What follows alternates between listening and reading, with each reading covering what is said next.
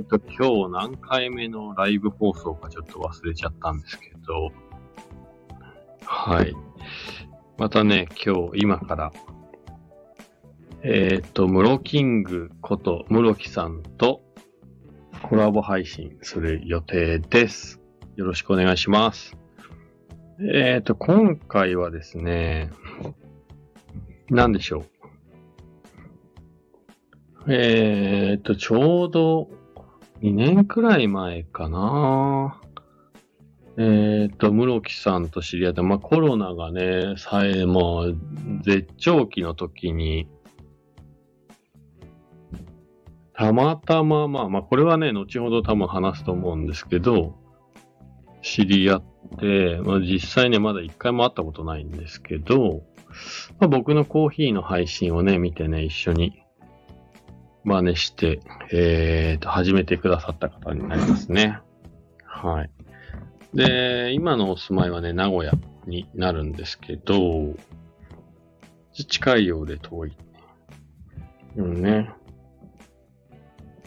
うん、そんな室木さんとちょっと今日はコラボ配信ということで、えー、しようかなと思っておりますんで、えーと、一応11時からなってます。なので今ちょっと喋らせてもらってます。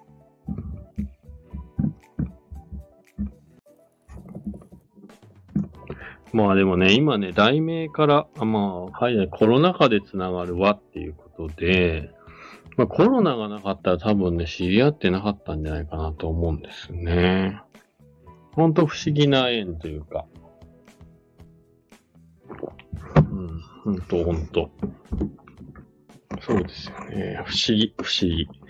だコロナで良かったこともあるんですよね。うん。そう、なんかオフラインだからこそ出会えた人っていうのも結構いて、まあその中の一人ですね、本当に。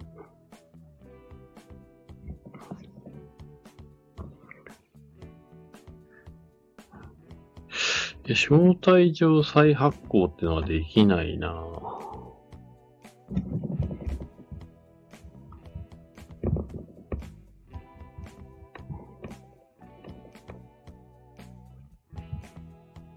確認できないですかね。確認できま、ア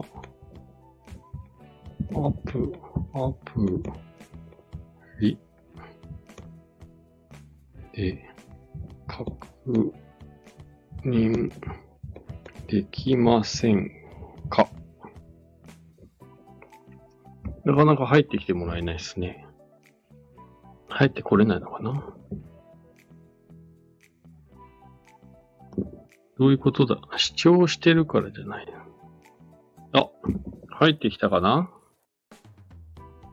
こんばんははい。こんばんは。あのーえっと、招待状のが切られました。おー、いや、多分ね、ちょっとわかんないですけど、視聴者になってたからだと思います。いえ、あのあ、違うんですか？ーあのーなんか接続が悪いから招待が一旦切り、一旦切りました的な表示が出たんで。うーん。なるほど。すいません、皆さん。ちょっと不慣れなもんで、いろいろと。まあ、とりあえず開始ということで。そうですね。今ちょっとね、お話ししてたんですけど、まあ今日はね、あの、コロナ禍でつながったコーヒーの輪っていう、まあ一応ざっくりとしたこう題名つけさせていただいたんですけど、はいはい。そんな感じでいいですか？ね。そうですね。そうですね。うんうん。あ、ちなみに私、あの、ガクと言います。あの、白馬村でコーヒーをやってる、コーヒーをやってます。もうはいちょっとね、そうですね。コーヒーやってます。でで、えっと、室木さんは、えー、っとね、名古屋の方でね、働いているので、ちょっと今、軽く自己紹介お願いします。はい。えっと、愛知県名古屋の、えっと、サラリーマン、会社員ですね。室木と申します。具体的にはどんな仕事をされてるんですか？まあ、学校の職員的な感じで。うーん。営業職でしたっけ？まあまあ、その辺は、あ、あまりざざっくり学校勤務って感じですかね？専門学校勤務。うんうん。なるほど。はい。今日はどうしましょ まあ、ざっくり、普通に話していく感じというか、どんな感じで？ういや、まあ、いつもね、結構雑談な感じが多いんですけど、はい。なんかでも、もう初めて、ほぼ毎日やってますよね、ガッツさん。いや、僕、そうですね、最近スタンド FM はちょっと教えてもらってというか、前から知ってたんですけど、なかなかやることはしてなかったんですけど、始めてから楽しくて、何が楽しいかよくわかんないですけど、まあなんかライブ放送、まあ自分の姿が見えないっていう気楽さがいいのかなと思ってるんですよね。はいはいはい。はい。で、室木さんだって結構早い段階で多分アプリは入れてましたもんね。きっと。いつ、いつだろうなてか、誰かのを聞くために撮って、とりあえず適当にアカウントの名前つけてたみたいな感じかな。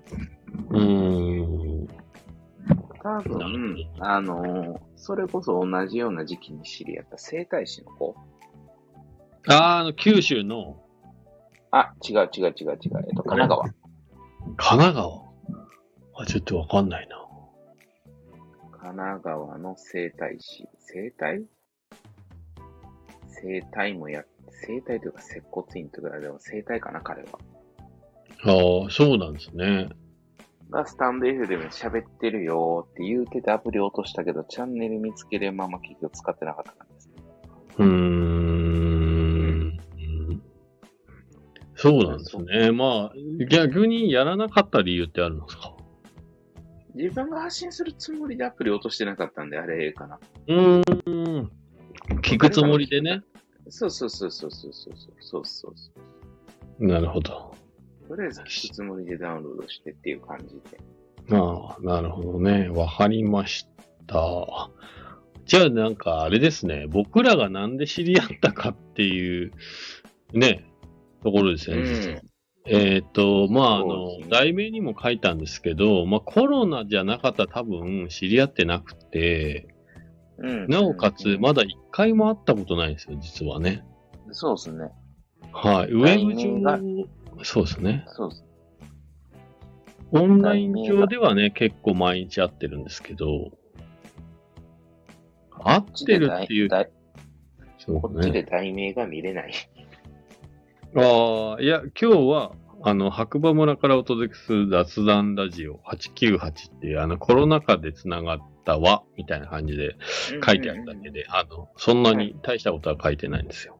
はいはいはい。はいなので、まあ、あの、今ざっくりというか、なんで僕たちは今話を一緒にしてるのかっていうところから、掘っていくと、まあコロナがあって、たまたま僕、ね、まあ僕らの共通っていうともともとあれですよ。西野昭弘オンラインサロンですよね。オンラインサロンね。はい。だそれが2年前の4月5月ぐらいですよね。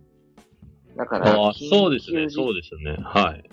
緊急事態宣言一発目が出て、そうですね。ゴールデンウィークぐらいですね。多分2年前の。うん。だからなんか4月の頭から、ちょっと世の中的に今までなかった、ちょっと特殊な日常が始まったぐらい。うんうんうんううん。で、そっからオンラインの、こう、ズームでお話をする場所が設けられて、そこで話し始めた感じですよね。うん、そう、記憶が正しければなんか、僕もまあ、西野昭弘のオンラインサロン、ちょっと西野昭弘さんの頭の中覗きたくて入ってて、うん。で、まあ、Facebook かわかんないですけど、なんかでグループを見つけて、うん。まあ入ったのがきっかけで、そしたらその中に商店街って名前で、だったんですよね。飲み屋街、飲み屋街でしたっけ？飲み屋街にしたっけそう、今は路地裏って名前なんですけど、もともとはなんか商な、なんか、名前ももしかしたら決まってなかったかもしれないですけど、なんか、牧園さんでしたっけ、スタートはね。うんうん。その前になんか、オンラインキャンディーで集まってたメンバーですね。うーん。あそこは、だから、ガクさんは飲み屋街になってからか。そう、僕はね、なんか皆さんが、なんかちょっとそのグループの中で、お店っていう形をとって、ズームで、の中で商店街が形成されてて、いろんなお店にこうね、まあお店というかそうですね、まあ部屋に行って雑談させていただく。まあ言うたら、ズーム飲み会のちょっと、まあ変形版みたいなね、そうですね。ところに、まあそうですね、よく行かせていただいてて、で、室木さんが、あのね、スナックパイナップル、あれ当時からずっとそうですか？多分、バーパイナップルっていう名前にしてましたね、最初から。ね、そんな感じで結構毎日ね、皆さん頻繁にいろんな部屋があってね、自分の好みのスタンスに合う部屋にね、行って雑談するっていう、まあグループ的なやつがね、あったんですよね。うんうんうんうん。うん。まあでも懐かしいですね。ガクさんは昼間に、ただただズーム開けてるだけの時間とか。そう、まあ僕はちょっと皆さんがやってるようなことはなんかなかなかできないなと思って、まあね、うん。夜のお部屋が多かったんで、まあ昼間なんか話したい人のために、まあお店をじゃあちょっとやってみようかなって話をしたらどうぞどうぞって言ってもらったんで、ですまあね、昼間のズームの部屋を開いて、うんまあ始めたって感じなんですけど、始めた時結構ね、正直しんどかったです。あ、そうっす。いや、わかんない。そういう気持ちに室木さんがなったことない、あるのかないのかわかんないですけど、やっぱいざやってみたら、知らない人と一対一になる時間帯っていうのが結構あって、ありましたね。、あそう、会ったことない人と、うんオンラインでしかも顔も見えず、一対一放置プレイみたいなね、もうちょっと結構ハードル高めでしたね。うん。僕もあれで逆に、ズームやからまだ喋れたかな。うーん。直接の本当顔合わせて対面やったらマジで喋れんと思いますよ。そうなんですよ。でも、室木さん結構あれがきっかけでいろんな方とオフラインでね、カレーの会やったりとあ、そう、今ね、そういうのいろいろやってますもんね。今も継続してて。ん、うん、うん、うん。なんかまあ、そこきっかけでズームで喋っておけば初対面というか、本オフラインの初対面でも喋れますけど、うオフ。ライン始めましてはマジで緊張して喋、よう喋らんすよ。うーん。まあまあまあ、そう、そうなんですかね。いや、まあ僕は結構そっちですかね。あーだまあ、初めましてでも、初めましてが多かったね、あの時はって感じです。そう、今ね、ちょっと全然やっぱりなんていうんですか、このコロナが落ち着いてしまってみんなが 忙しくなったからが全くなくなっちゃったっていう、もうなんか1か0かみたいなね。すごいですよね、よく考えたら。あの時はすごい頻繁にやってたし、ね。なんかでもそう、こんばんはーって来ましたね。キーボード。はい。キーボードさん、はじめまして、ありがとうございます。ありがとうございます。そう、でもあの時の日常がもう今非日常みたいになっちゃって、なんかちょっとうんうんな、なんだろう、こう、え、何だったんだろうって今思うと、思ったりして、確かにね。そうですはね。い。ちょっと、ね、今冷静になって考えたら、あの時結構異常だったのが精神状態って思ったりしますよね。あ、なかなかで佐藤さん、こんばんは。いや、なかなかできないですよね、毎う日。ん。そうですね。今、ら、うん。逆にその人たちと繋がってたりするんですか？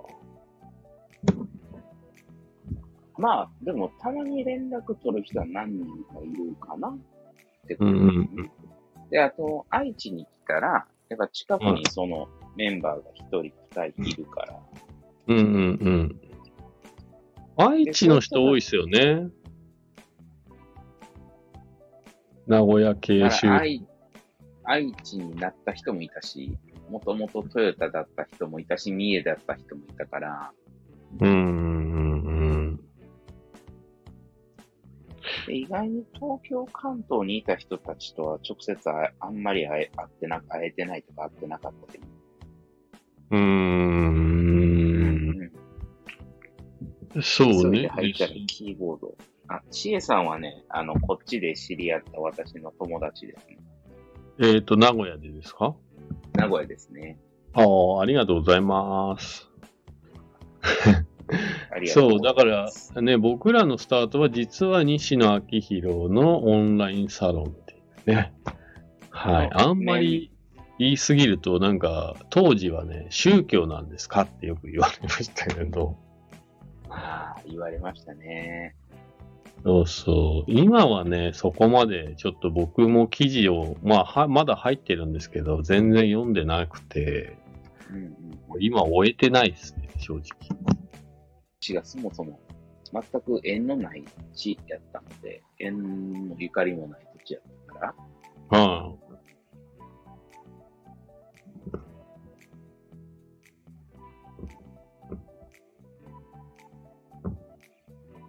あれこう繋がっていく人は結構いたかな。うん。うーだからこん。っち来るときにはもう、なんかまあまあ知り合いが、住んだことないのにまあまあ知り合いがそこそこいるような状態で、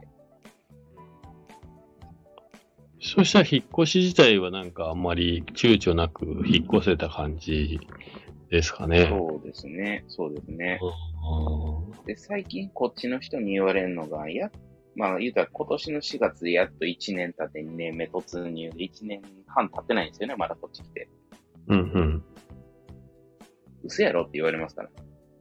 馴染みすぎて。まだ、まだそんだけしかおらんのみたいな。いいじゃないですか。これのぶ、あの、聞いてくれてる千恵さんと初めて会ったのが僕が愛知に引っ越した日なんですよ。ああ、へえ。で、池原かなんかですか？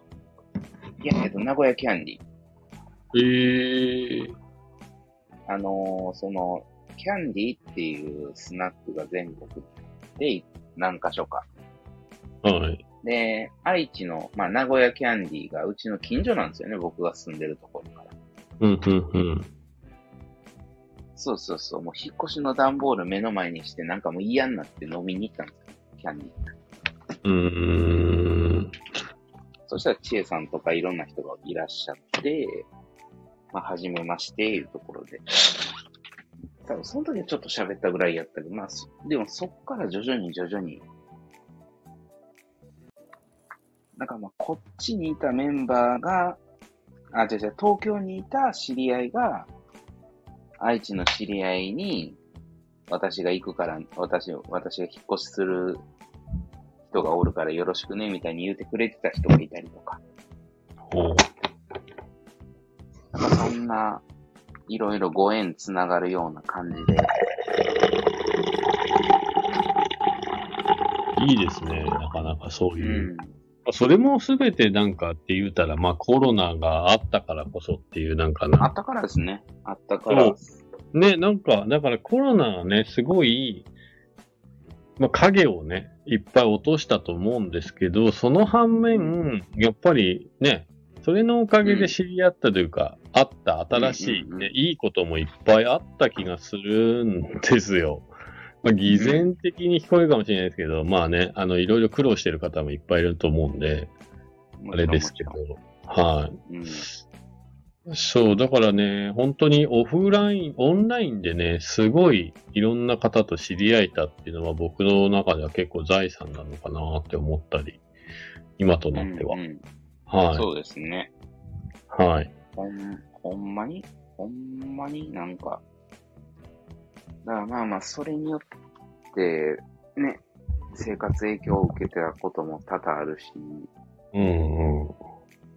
その、なんだろうね、僕自身は人っていう面ではかなり、本当に、恵まれたかなっていうは本当に思いますね。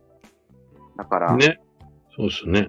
うんうん要は、あんまりもう逆にこの年になるまで、社会人になってからこの年になるまで、そんなにこう、なんだろうね、知り合いとか友達とかって増えないじゃないですか。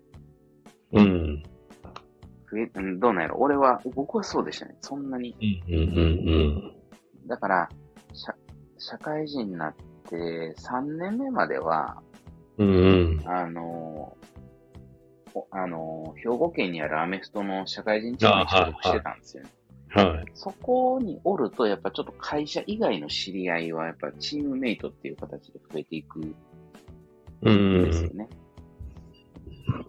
ただ、それもなくなった後っていうのは、僕自身は、知り合い増やすのは飲みの場で、飲みでこう、どんどん脈々と知り合いを増やしてた感じは、もともとはそうだったんですよね。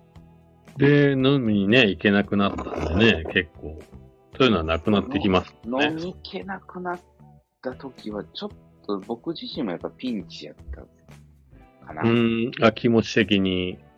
だいぶ、だいぶ、だいぶ。おー。だから、なんか、家で飲むことがない人やったんですよね。家でお酒飲むっていうよりかはあ、、そうなんですね。そうそうそう、あのーそれこそ、もうひ引っ越し、あの、転勤が多い人間なので、私自身が。転勤のたびに自分がこう、拠点じゃないけど、こう、なんか視点となる、こう、バーを、がやっぱその土地土地に必ず一個ずつ見つけて、そこの常連さん、もしくはそのお店の人と仲良くなってコミュニティ広げるように。でもやっぱりその街な、街中のバーやからそんなに広がらないですよね。やっぱそこのカウンター越しに並んで。仲良くなるぐらいの話やから。うーん。まあ、じゃあの、ズズーム飲み会っていうのは、まあ、なんか、あってよかったですね。なんかその代わりになった感じはすごいししてましたね。うーん。で、で、なんか流れで、そのホスト側になった、迎え入れる側になったから、はい。多分あの頃、ズーム、僕はあれ、収録でま、あ、夜に開けてましたね。うーん。収録で開けてて、多分一番最後まで開けてたのは僕ですね、連続で。うーん。その収録で開けようと思った理由があるんですか？気づいたら開けてましたけど、うーんい。や、なんか、なんか、いや、続けれるだけ続けてみようかなって、朝のコーヒー配信と一緒で。ああ。なんか、こう、やってみるかっていう感じと、なんか、自分が居場所、なんだろう。まあ、誰のっていうわけじゃないけど、誰かの居場所作れるんやったら、ええんかなと思いながら。なんか、今やってないじゃないですか。うんうんうんそれやっぱりもうなんかこう、まあある程度ね、自由に出歩くことができるようになったから、もうちょっと役目、お役御免じゃないですけど、まあそんな感じの気持ちなんですかね。あのー最後、多分ね、愛知に引っ越してくるはい。直前まで結構やってたんですよ。うんう愛知来てからもやってたんかもしれんけど、最後の1ヶ月ぐらいかなほとんど人が来ない。ん。うーん。うん。だから、えー、っとね、まあ、無料のズームアカウントでやってたんで、40分喋ったら終わるんですけど、はい。誰かが来て話し始めたら40分で終わっていくんですけど、うん。で当時は1対1やったらもうエンドレスだったんですよね。はい。うん。終わらないっていう。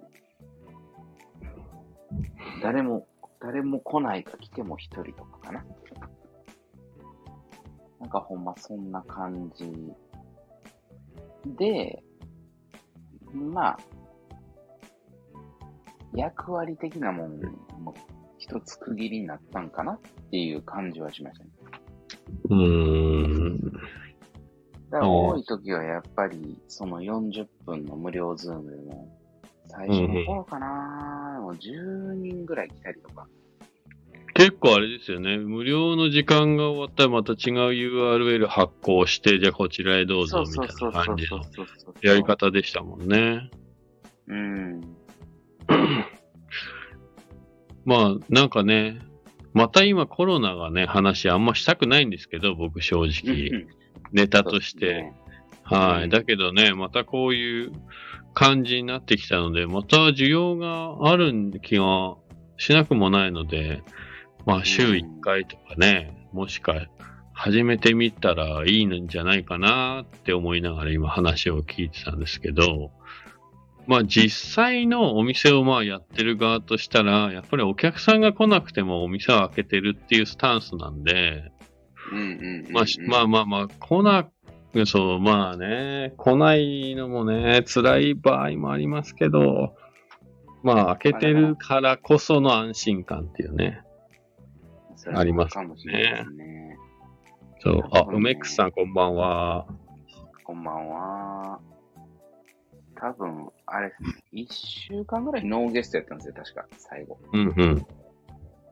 そこがさすがにもう、ちょっとズームの方に関しては折れた感はあったかも。まあ今ね、やっぱり、あのね、僕らが毎日こう、やってた時と比べて皆さん時間がね、限られてきてしまってるんで、まあ、やるなら、やっぱりそう、あの、今日みたいな感じというか、一週間ぐらい前からもう何曜日の何時にやれますみたいなね、早めの告知がいいかもしれないですね、週1回とかそう。ですね。そうですね。まあそうすると、またね、その時の顔見知りの人たちがみんな集まれる場所というか、なんか近況報告が今全然できてないじゃないですか。それは。そう、皆さん元気だとは思うんだけど、まあたまには会いたいな、みたいなね。はありますよね。だから、僕、まあ僕の朝のコーヒー配信は生存確認的なとこ若干ありますけどね。なんでまたあの、ちょっと、パイナップルは復活を週1回、月1回ぐらい、まあ無理のない範囲で、はい。ちょっとやってもらうっていうことで、はい。それで今ね、コーヒー配信っていう話が、まあ出たんですけど、実はあ出のね、ね。はい。うん室木さんは、なぜか、僕のコーヒー配信を真似して続けている方という、実は肩書きがありまして、そう、コーヒー配信っていうのが、まあ僕がそれこそ2年前の5月の5日にですね、うんえっ、と、自分にできることは何かないかなというコーヒー屋なのだったので、まあ、Facebook を使ってですね、毎朝コーヒーを寝ぼけた状態で入れるっていうことを始めたわけですよ。そしたらそれを、どういうわけか、室木さんが真似して始めるっていう。で僕はね、ちょっと聞きたかったのは、なぜ真似して始めたのかっていう、あの、あまり意味のない、こうね、意味があるのかないのか。まあ僕はでも逆に室木さんがコーヒーを入れることを始めたっていうことで、少なくともまあ意味はあったかなって僕の中ではあるんで、はい。なので僕の弟子というね、一応勝手に言わせてもらいますけど、今何年、え、僕と同じぐらいですよね？3年目ですか、今？3年目ですね。だから、1ヶ月ちょっと後から始めてるんで、僕も6月のどっかが節目で、はい、はい。ただ、僕の場合は、結構途切れてる期間もあるんですよね。いや、まあね、そのやってない時もね、はい。そうですよね。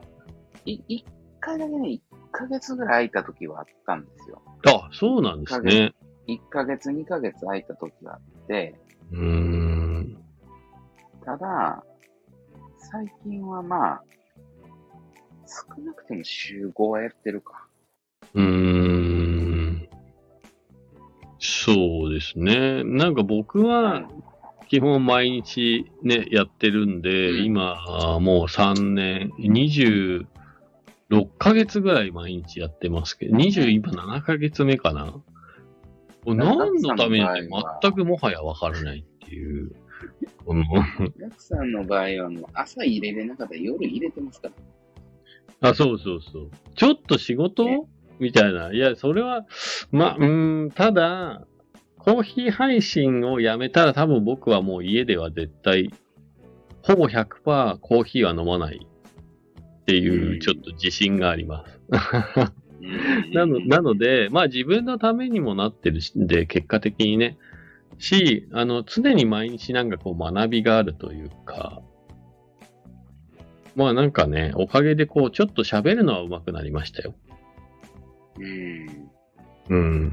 でも、室木さんにちょっと聞きたいのは、まあ今はい3年目っていうその途切れた期間もあるけども、今3年間、まず、何をモチベーションにやってんのかなっていう、そう、と、続けてて、何かこう自分の中でも周りでも変化があったのかなっていうのをちょっと聞きたいんですよ。変化はやっぱ見てるよって声かけられるようになったんですよね、結構。うーん。それが意外なところというか、結構遠いところから。へ例ええ。ば、もう、もはや Facebook で繋がってるだけの。大学時代のチームメイトとか、うん。久しぶりに会うたはずやのにコーヒー見てるでっていうところが話始まる。なるほど。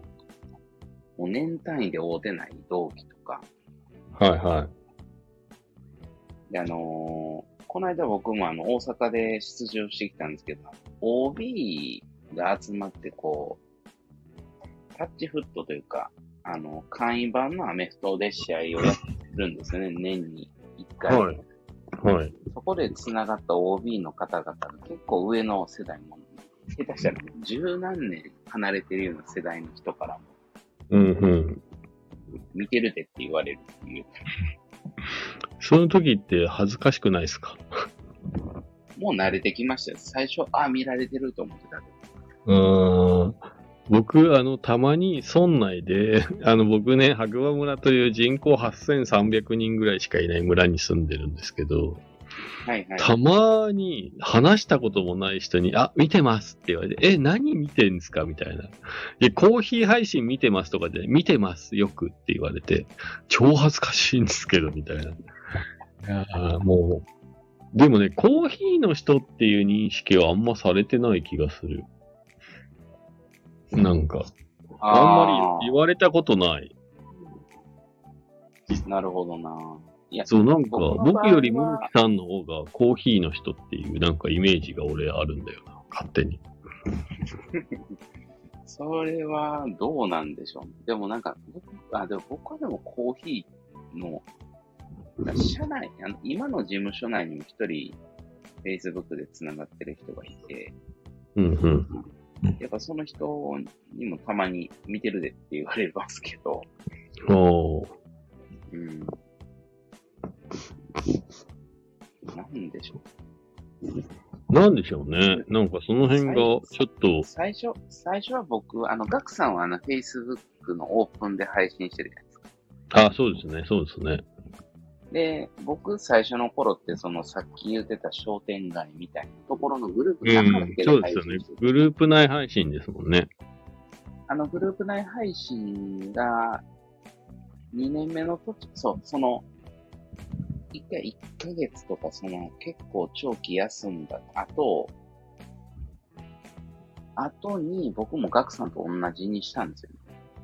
ああ、オープンなんですね、今。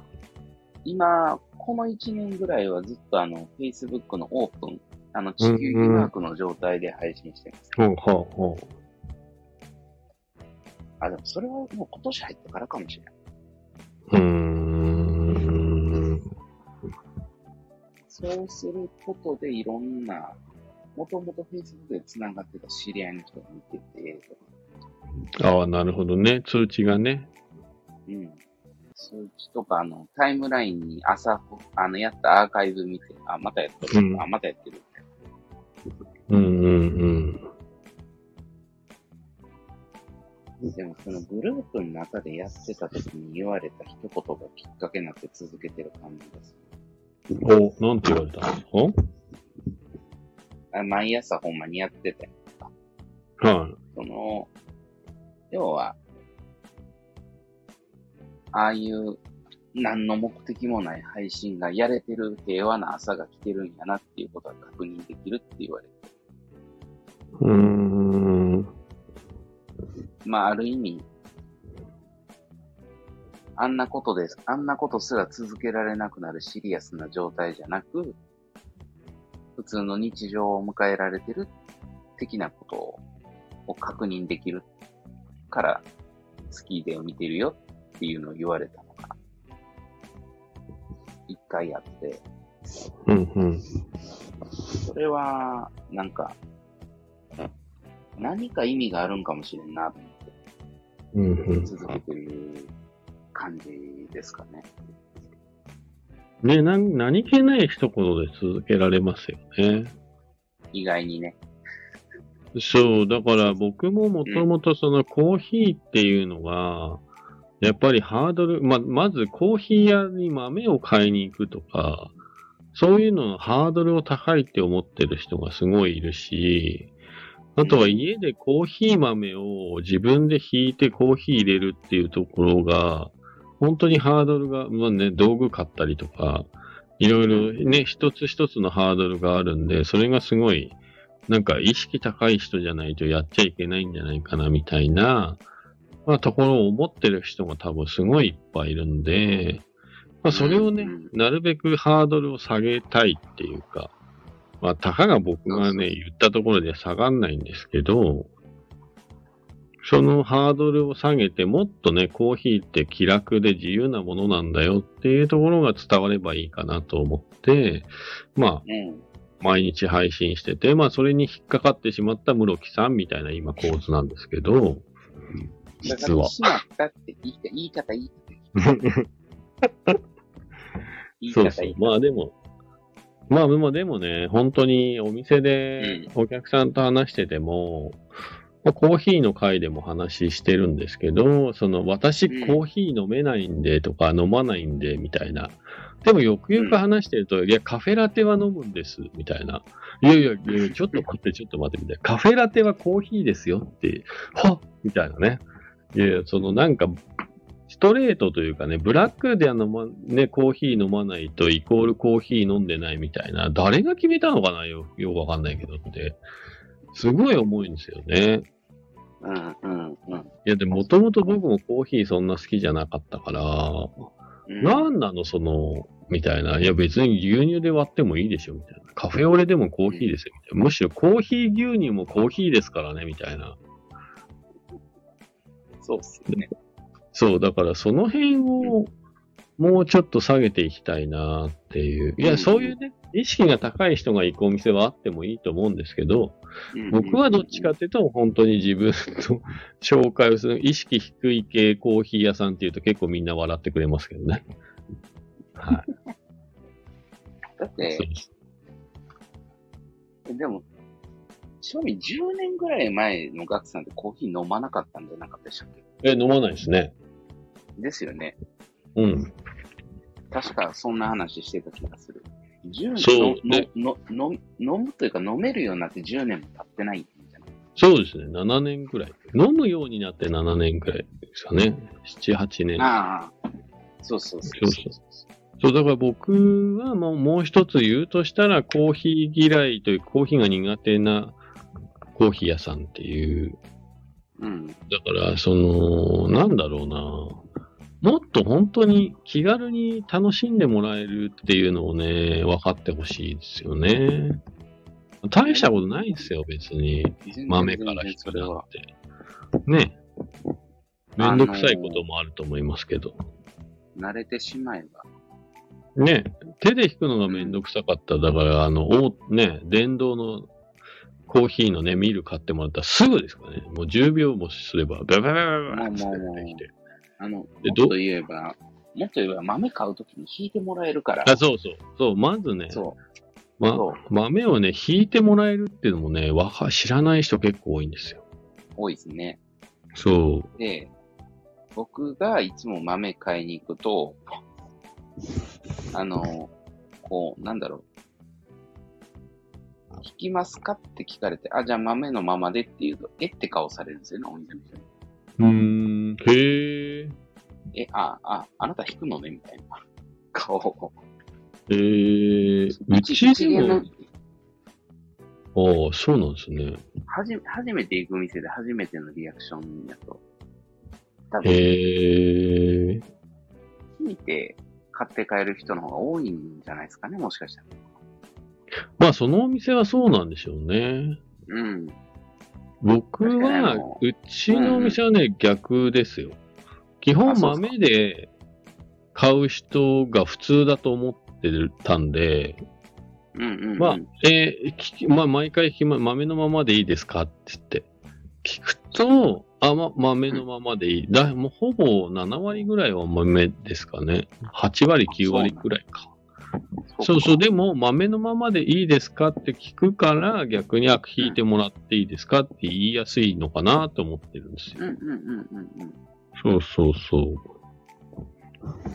まあでもね、うん。でもまあ、毎回引いて渡し、引い、な、なんだ、豆引き、引いてお渡しでいいですかって確認は毎回されるうんうん。まああとね、道具も本当に進化してきたんで、昔ほど技術いらないんですよ。うん。はい。ガッツさんがよく使ってるドリッパーで、えっ、と、なんだクレ、クレバードリッパー。クレバーコーヒードリッパー、そうですね。うんだから、あれとかは、もう最高ですよ。ね、あの、もう、フィルター入れて、そう、豆粉入れて、お湯入れて、お湯適量、なんかもう、そう、適量。適量、適量というか、適当。入れる分の、適当、はい。適当？はい。まあまあ、言ったら、お湯、まあ言ったら、蒸らしのお湯とか、こう、蒸らしで何グラムとか、こう、注ぎで何グラムとか考えずにお湯全部入れてしまって、で、そのまま、時間置いて、好きな時間でカップの上にトンって置いたらし、そこで全部降りてくや、降りてくんですよね。そうです、そうです。はだから、蒸らしとか注ぎ方とかそんなん気にせんでもやれい。いや、る。全くなんもないですね。ね。ないです。はい。最初の、最初の頃それでや結構やってた記憶がある。はい、今ね、ちょうど室木さんがね、そういう話を振っていただいたんで、まあ、今、千恵さんからね、粗いのと細かいのと飲み比べてみたいから見る買った、けど下手すぎって書いてあるんですけど、下手すぎっていうのがね、ちょっとね、教えてもらったら、どんな感じで入れてるのかが分かればアドバイスできるんですけど、まずは。今ね、そう、今ね、ちょうど室木さんがね、ね、話し出してくれたんで言いますけど、今、一番というか、今おすすめできるドリッパー、絶対失敗しないドリッパー2点。えっ、と、まず、クレバーコーヒードリッパー。今ね、話に出していただいたクレバーコーヒードリッパー。これ本当に粉入れてお湯入れて、あと適当に時間経ったらカップの上に置いたらもう誰でも美味しいコーヒーできますんで、これは本当おすすめ。で、もう一個おすすめするとしたら、えっ、と、ハリオの無限っていうね、そう、漢字で無限って書いて、ハリオの無限で検索してもらうと出てくるんですけど、これも蒸らしとかはもう一切いらないです。もう、あの、粉入れてお湯を適量入れたら、あの、ドリッパー自体が抽出スピードを、えっ、と、コントロールしてくれて、もう本当に美味しいコーヒー誰でも入れてくれるので、このね、2点をね、買ってもらうと、2点っていうか、どちらか買ってもらうと結構目から鱗です。はい。で、値段的に言うと、クレバーはやっぱりちょっと2000円ぐらいかかっちゃうんですけど、ハリオの無限は850円ぐらいで買えるんで、800円台で1000円でお釣りぐらいぐらいで買えるので、まあ、まずは、まあ、無限でもいいかなって思います。もうこれがあればね、失敗する要素が全くない。はい。そうなんです。あで、もどきさんは今何使ってるんでしたっけ？えっと、私のドリッパーは、あのーこれはもうハリオの定番の V60。ほうあの、円錐型ですね。そうですね。あれはもう、あの、ドリッパー、あの、フィルター置いて豆入れたら、うん、まああの、お湯、お湯回すとかは全く考えず、真ん中にとにかく落とし続けるだけ。うん。うん。回さなくていいっていうやつと、もう一つよく使ってるのが、あのーえー、東京下町にあるバッハうん。っていう喫茶店が開発したとされる、なんだろう。せ陶器の三つ。穴。そうです。とあ、一つ穴ですね。あ、一つ穴か、あれ。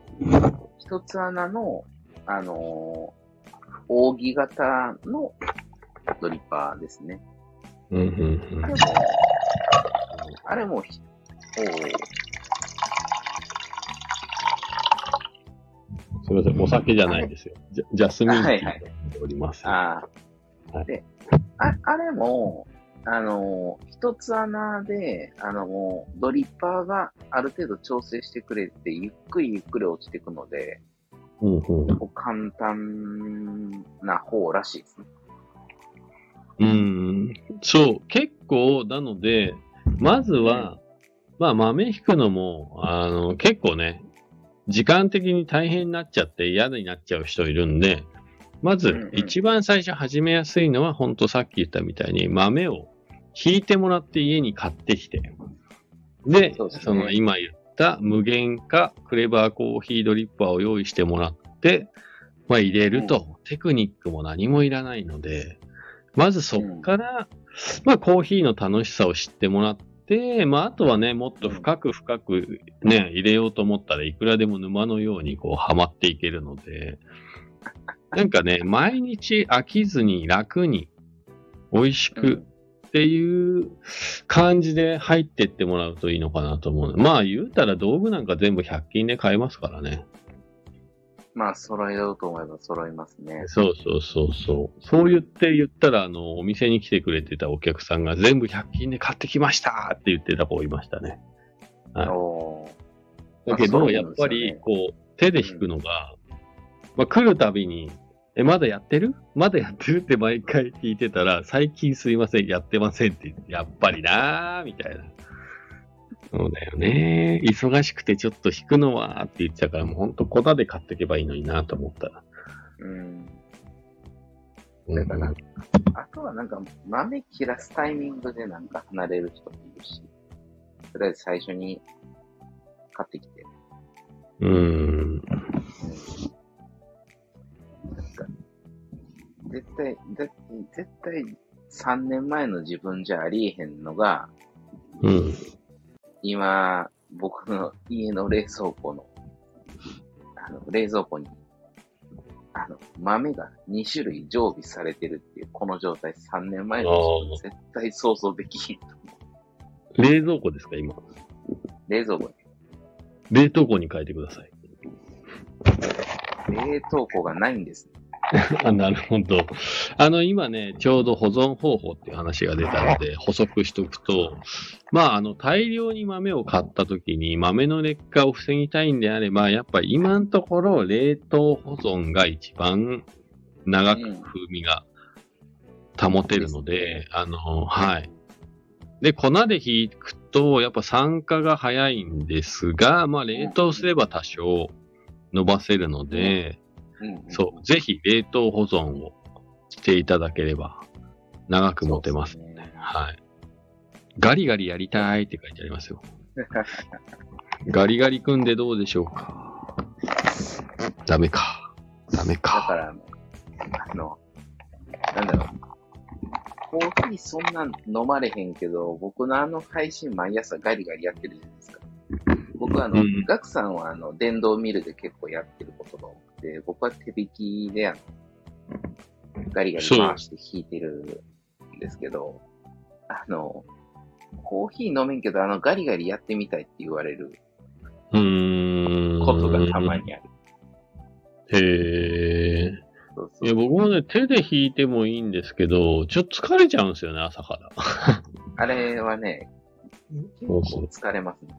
うん。そう。で、今使ってるハリオのスマート、あ、そう、スマート G っていう手引きのミルの蓋がなくなっちゃったんで、あの、手で回すと豆が飛び出てね、ポロポロ落ちちゃうんで。は蓋、蓋なく、蓋なくしですか？い。そう、蓋なくしちゃって、どうし、蓋だけ買えないから、もういいや、電動でって。まあ、電動にする器具を使ってるだけなんですけどね。はいうんうんうん。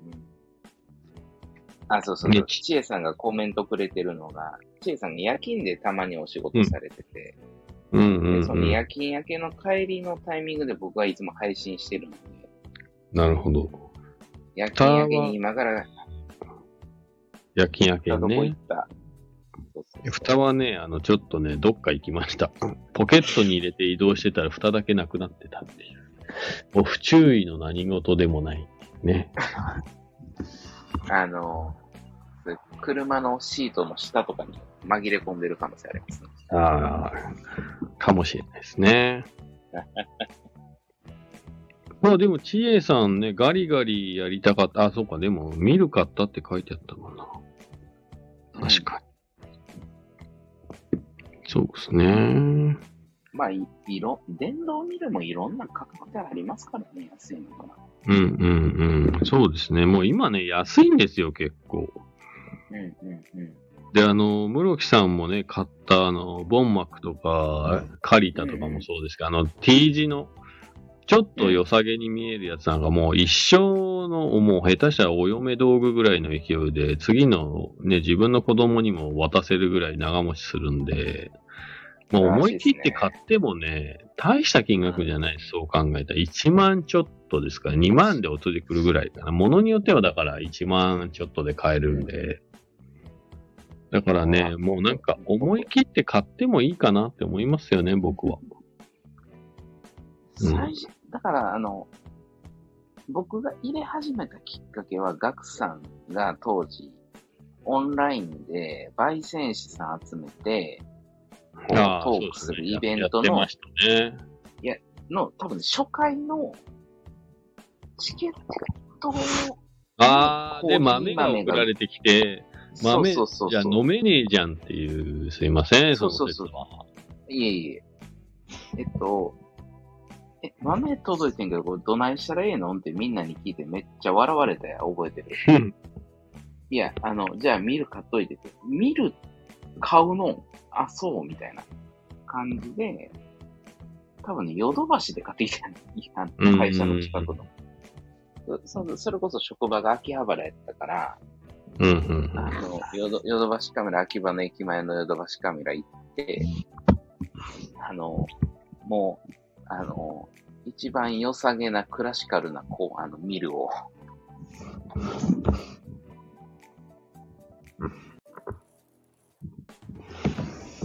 買ったんですね。あー買いましたね。それが今使ってるやつですね。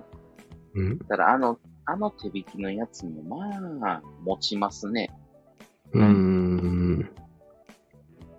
キャンプ道具のミルで3000円くらいで切り替えてもうまく同じ大きさにならないってどういうことだろう？あれ、え、ひ手で引くやつ、で、あの引いた豆の、あれじゃないですかね。引き終えた豆のサイズ的な。まあ、そうなんですけど、だいたい僕が使ってるようなやつと一緒だと思うんだよな、3000円ぐらいだと。だからカチカチカチってあの豆のうん。大きさをね、中で変えれるタイプのやつだと思うんですけど、でも、僕が毎朝使ってるのもそれぐらいの値段うん、そう、そうそう、それって言ってたそうそうそうそう。いや、あれも、なんか、一番外側まで全部緩くしてもらうか、一番下まできつく締めてもらって、そっから、1、2、3、4、5、6、7、8みたいな感じで自分の中で回数を数えてもらって、で、やっぱ使ってるうちに緩くなったりきつくなったりする。まあ大体緩くなるんだと思うんだけど、だからまあ、それが気になるようだったら、毎回そういう感じで、スタートで、刃のね、大きさを変えるしかないですね、細かさは。うんうんうんうん。それはしょうがないのかなと思うんですよね。あと、はもし、もしかしたらなんですけど、こう、豆の焼け具合によってもなんか砕け方違いません？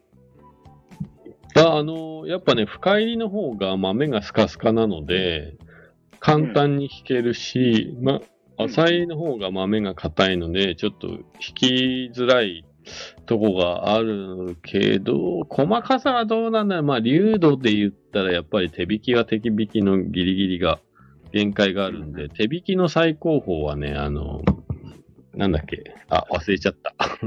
忘れちゃった。手引きの見るといえば、そういう3万ぐらい出してもらえればね、いいやつ買えるんで、それだと、すごい。そうそうそう。ちょっと今名前がど忘れしちゃった。何でしたっけ？なんだろ超有名。う。あ、そうなんですか。忘れちゃった。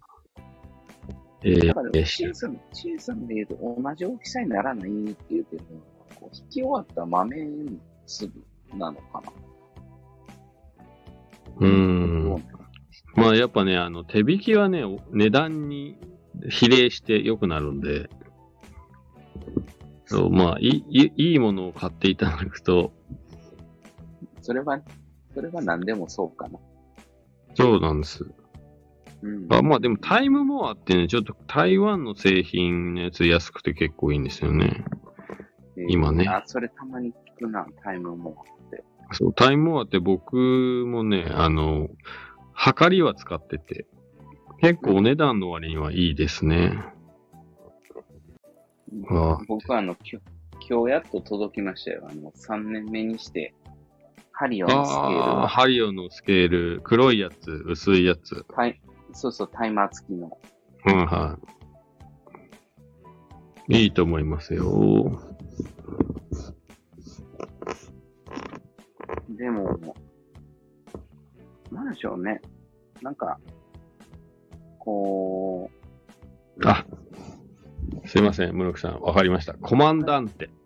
はい、コマンダンテをね、はい、コマンダンテで検索していただく3万ぐらいのあの手引きのミルが。これはもうね、あの、世界チャンピオンも認めてる、もうめっちゃエスプレッソ用の細かいのから普通のこう、洗いのものまで全てできますんで、そして全然スムースらしいです、動きが。コマンダンテ。はい。う、いや、えっ、と、今、調べましたけど、3万どころの騒ぎじゃないですね、こ4万5千円くらいかな。れ。うん。そう、そう、今ねちえさん、タイムモアの測りもおすすめです。防水の。タイムモアっていう。と、ミルもおすすめです。はい。コマンダンテはすごいですね。これ。そうコマンダンテはもう最高峰です。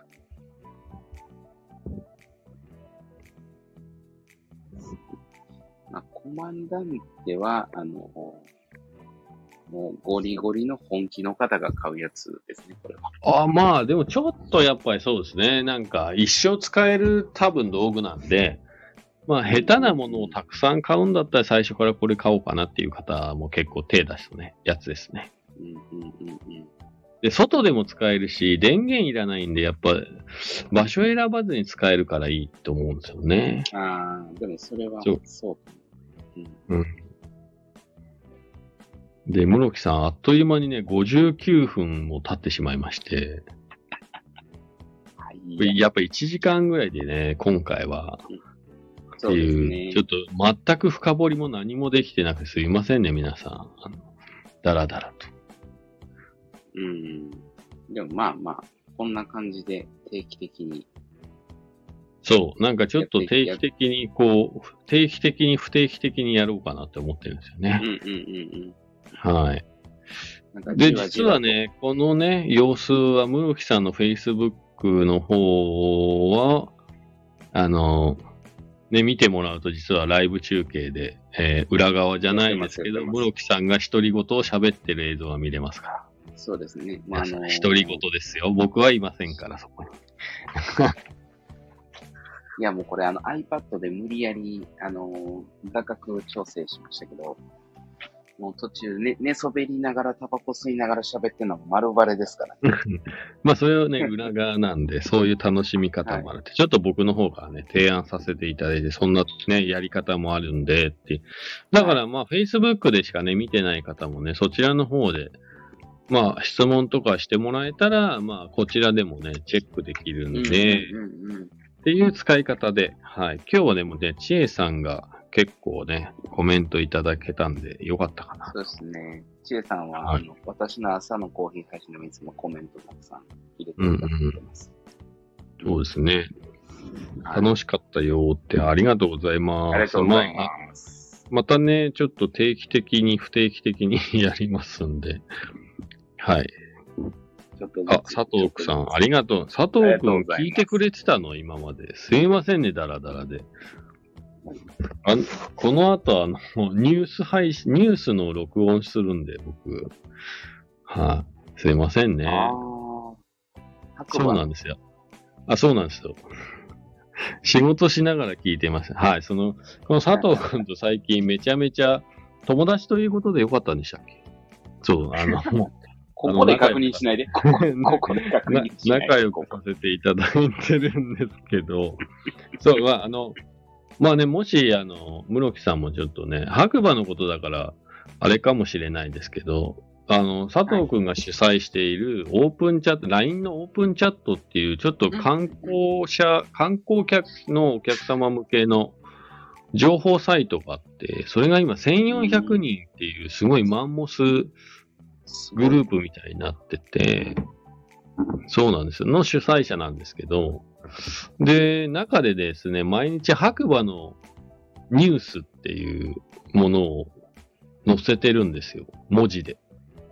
うん。だから、それを、に僕はちょっと乗っかって、毎日ここ2、3日続けて、あ始めたばっかなんですけど、そのニュースを読み上げるだけっていう、このスタンド FM で完全の乗っかり企画をね、してて、結構一人で、それは録音、録音、収録して、まあ、時間決めて、うんあの、配信っていう感じで、ライブではやってないんですけど、やらせてもらってて。うんはい。うん意外と佐藤くんには受けが良かったっていう、需要ないんですけど。うん。そうそうそう。まあ、私らもやれるとこまでやってみますか。そう、ちょっと僕、だから本当は今日は室木さんが今ね、いろいろなことに新しくというか、またね、挑戦してるっていうところの話も、ちょっと突っ込んで聞いてみようかなと思ったら、そこまで全くいかなかったっていうね。はい。まあでも、霧のええところで、今日はこの辺ですって感じで。そうですね。1時間ちょっと過ぎてしまって、長々とお付き合いありがとうございました。また、あの、やるときはですね、突然やりますんで。はい。はい。突然。あの、告知は、あの、Facebook の室木さんのところをチェックしていただければいいかなと。はい。ありがとうございます。はい。今日はありがとうございました。ありがとうございました。ということで、また次回お会いしましょう。はい。皆さん、じゃあ合言葉が、今日は間違えた。あ、間違えました。完全に間違えました。あの、今日もいい日だっていうのをですね、あの、コーヒーの配信でも毎回言わせていただいてるんで、あの、室木さんもぜひ、あの、今日もいい日だっていう言葉を口に出してると、なんかね、いいことが転がり込んでくるよっていう、あの、魔法の言葉になりますんで、締めの言葉は、今日もいい日だっていうことで、じゃあよろしくお願いします。いきますよ、はい皆さん。はい。今日もいい日だ今日もいい日だ。はい。ありがとうございました。おやすみなさい。